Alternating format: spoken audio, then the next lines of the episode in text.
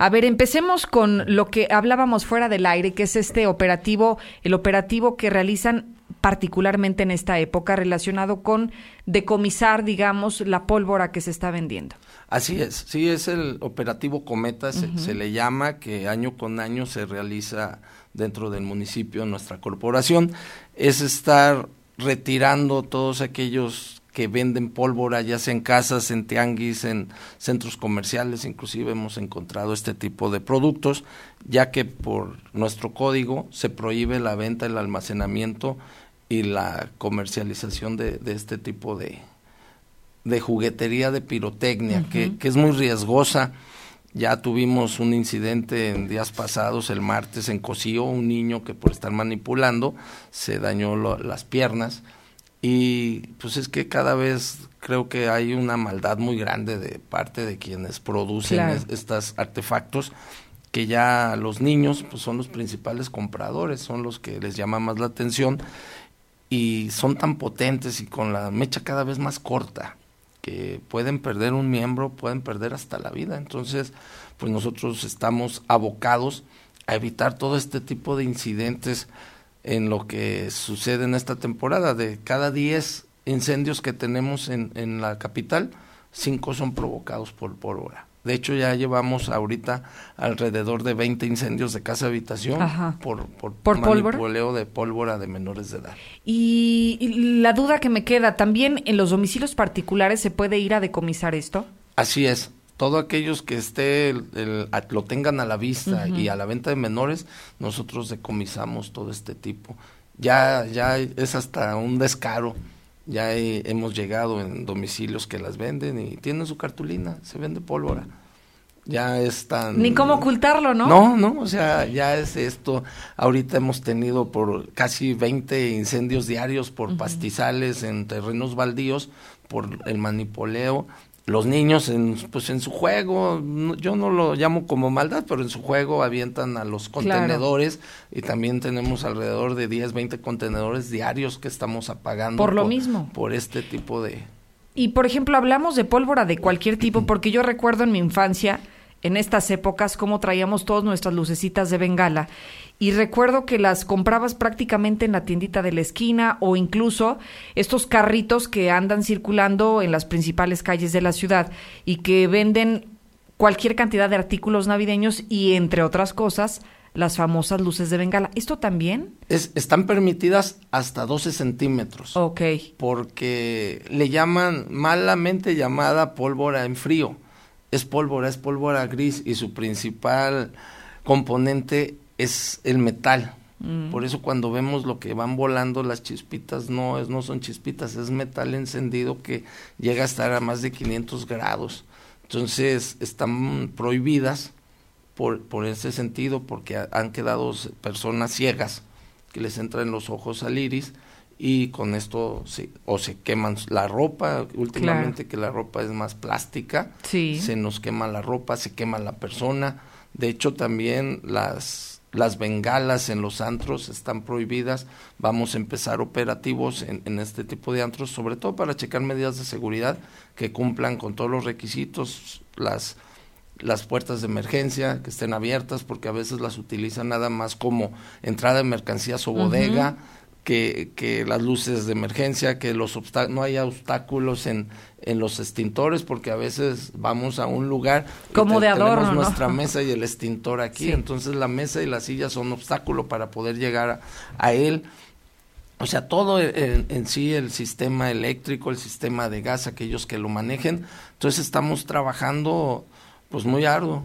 Hoy, hoy, hoy terminamos la, la labor a la una de la mañana con lo de las fiestas de, de la Virgen de Guadalupe, tenemos ahí todos los operativos que nos, nos corresponde, estamos verificando tianguis, estamos, pues ahora sí tenemos un, un sinfín de, labores. Muchas actividades cubre el área de protección civil y particularmente en este tema que hablamos de, de la pirotecnia, ¿solamente se retiran o se aplica alguna sanción, algún tipo de multa económica? Se retira. Y todos aquellos que tengan en tianguis, que tienen su permiso de, de mercados, se le retira su mercado y se, su perdón su permiso ah, y se le y se le cancela este permiso ya no se le da y le, le quitamos todo lo que es la pólvora. Sí tratamos de evitar todo esto que es en capital donde tenemos esta esta prohibición. Entonces estamos trabajando muy arduo con la catorceava la catorceava es la que persigue este tipo de delitos pero en cierta cantidad. Pues nosotros quitamos a lo mejor un kilo, kilo y medio, que no es tanto para, para sanción de, del ejército. Entonces, lo único que hacemos es retirarla y si es un tianguista que tiene permiso o licencia comercial, se le retira y, y ya no se le vuelve a dar esta, esta licencia. Coordinador, en, en, otro tema que también es de su competencia, ahora que está, pues digamos que ha sido muy benévolo esta, esta, esta época invernal, pero que seguramente van a arreciar las bajas temperaturas próximamente. ¿Cómo se preparan ustedes desde Protección Civil? Recuerdo que año con año incluso habilitan un tipo de albergues para aquellas personas más desprotegidas. Sí, tenemos ya habilitado el albergue que tenemos en Artillero Mier y Cova, atrás del Hospital de la Mujer en el Morelos. Desde el 21 de, de noviembre está habilitado hasta el 21 de marzo donde se les proporciona alimento caliente, una cama, cobijas, tenemos también ahí baños para que si se quieren bañar en la mañana para salir, está habilitado, es hasta para 50 personas. Y pues lo que hacemos también es nosotros estamos monitoreando toda la noche a los indigentes, todos que tienen situación de calle, porque ellos no se quieren ir al, albergue. Qué raro, ¿verdad? Sí, tiene una situación, ellos sienten como que los estamos encerrando. Lo único que hacemos es llevarle bebida caliente, alimento caliente y cobijas y estarlos monitoreando toda la noche. Son 16 los que tenemos aquí en Capital, ya sabemos en dónde están, de repente se nos mueven, pero siguen en la misma zona, ubicando. Así es.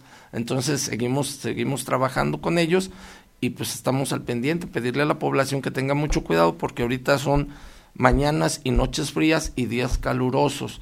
Ya en noviembre, en enero, perdón, y diciembre se va a normalizar el frío. Ya va a ser, son los meses con más frío que esperamos aquí en Aguascalientes. Y que seguramente también la recomendación, coordinadores, eh, son estas épocas donde hay más niños o pasan el mayor tiempo de en el hogar los, los pequeños ahora que están de vacaciones y creo que también se incrementan los accidentes en el hogar, ¿no? Así es.